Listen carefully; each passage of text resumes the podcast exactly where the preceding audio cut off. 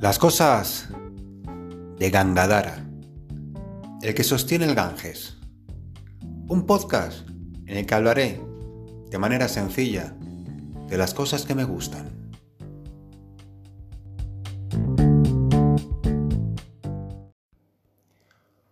Hola de nuevo, yoginis y yogis del mundo. En este capítulo hablaré de... es un previo al Hatha Yoga, para entender un poquito mejor el porqué. Bien, la Trimurti, o las tres formas del Ser Supremo, es la divina Trinidad hindú, un grupo de dioses formados por Brahma, Vishnu y Shiva. Cada uno de ellos representa una fuerza fundamental para la existencia del universo. Brahma es el creador, Vishnu el conservador y Shiva es su destructor. Aunque esta definición de destructor debe entenderse en un sentido amplio, en el sentido de regenerador, acabar con todo lo caduco de la existencia para dar paso a lo nuevo, para que se pueda regenerar la vida y el universo. En un sentido más amplio, todavía, Shiva es quien destruye las pasiones y las ligaduras del mundo físico para poder dar paso a la mujer, al hombre espiritual.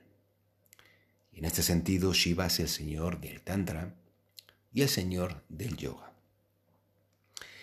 Entonces, entendiendo a Shiva como camino de transformación, los escritos nos dicen que el culto a Shiva pues se pierde las brumas del tiempo. Shiva es por tanto el modelo de perfección para muchos yogis. Shiva es el Mahayogi, el gran yogi, el gran asceta, o el Yogi Raya, el rey de los ascetas, el rey de los yogis. Es el maestro de las verdades últimas, el señor del tiempo y de la muerte, en quien se centra la más alta perfección en la meditación y en las enseñanzas espirituales. Es el patrón de todos los ascetas y místicos del mundo independientemente de la tradición a la que estén adheridos. Shiva tiene un tercer ojo en la frente, denominado Ardhanayana, ojo de en medio, símbolo de la omniscencia y de la luz del conocimiento. Cuentan las leyendas que estando Shiva meditando en los Himalayas, su esposa, Parvati, se le acercó por detrás le tapó los ojos con las manos. Entonces, en ese momento, la oscuridad se cernió sobre el universo y todos los seres pidieron auxilio. Inmediatamente, en la frente del gran Dios, apareció un tercer ojo que iluminó de nuevo al mundo, al universo entero. Este ojo representa la intuición espiritual mediante la cual se adquiere el verdadero conocimiento.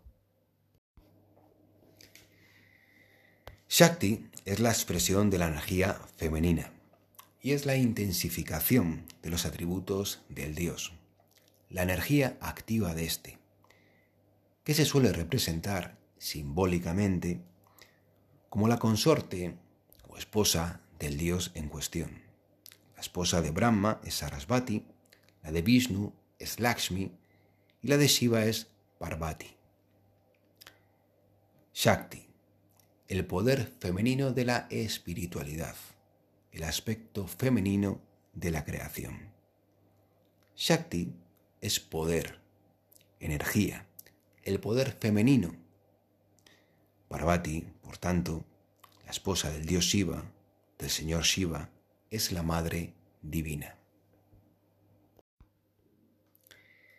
Shiva representa el principio fecundador, regenerador de la naturaleza, y desde tiempos inmemoriales se la adora en su representación fálica. Este símbolo fálico del dios fecundador recibe el nombre de Linga o de Shiva Linga. la energía creadora masculina del dios, símbolo de la energía sexual. El linga se considera algo fijo e inamovible. Simbólicamente siempre se mantiene erecto, aunque no otorga su semen, quedando rebosante de creatividad potencial. Y es Parvati, la Shakti, la esposa de Shiva, la Madre Divina, la diosa de la energía y la fecundación, símbolo de la energía femenina, es Parvati precisamente quien canaliza la fuerza sexual de Shiva, que éste no utiliza por hallarse en meditación profunda, y la emplea en beneficio del universo, del cosmos.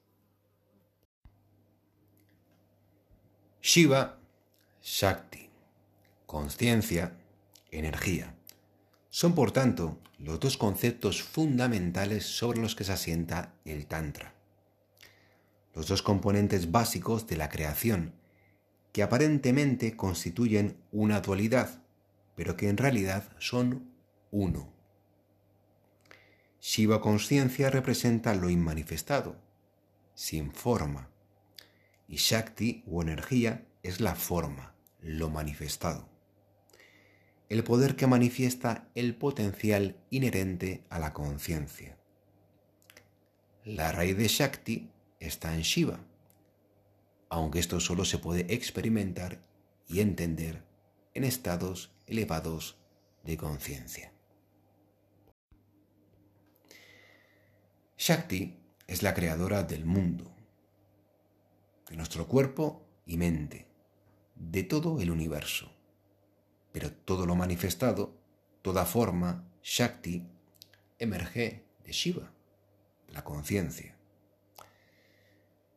El objetivo final del Tantra es el regreso del individuo a la fuente de la que surgió, la reintegración del individuo en su fuente original, en la pura conciencia, en Shiva y para ello hay que recorrer en sentido inverso el camino de la manifestación, de lo burdo a lo sutil, y entender el proceso alquímico a través del cual la materia se convierte en energía y la energía se convierte en luz, en la luz de la conciencia, de la pura conciencia el final del camino que reúne a Shakti con Shiva, la energía con la conciencia. Es el despertar y el ascenso de la Kundalini Shakti hacia el encuentro y fusión con Shiva en el chakra superior, en el chakra corona. Esta fusión, unión Shiva-Shakti, conciencia-energía, en Saharar chakra en el chakra superior es la iluminación. Shakti, la energía, es el vehículo a través del cual la conciencia individual se une con la conciencia pura, con la pura conciencia. ¿Y por qué todo esto? ¿Por qué todo esto? Pues porque precisamente el Hatha Yoga, un de sus raíces, se originó y se desarrolló en las antiguas escuelas tántricas de la India. El hinduismo considera al Tantra el quinto Veda, aunque seguramente esta filosofía sea anterior a estos textos. La filosofía del Tantra tiene un propósito, sé uno con todo. Todo es aceptado, pues todo tiene su legítima razón de existir.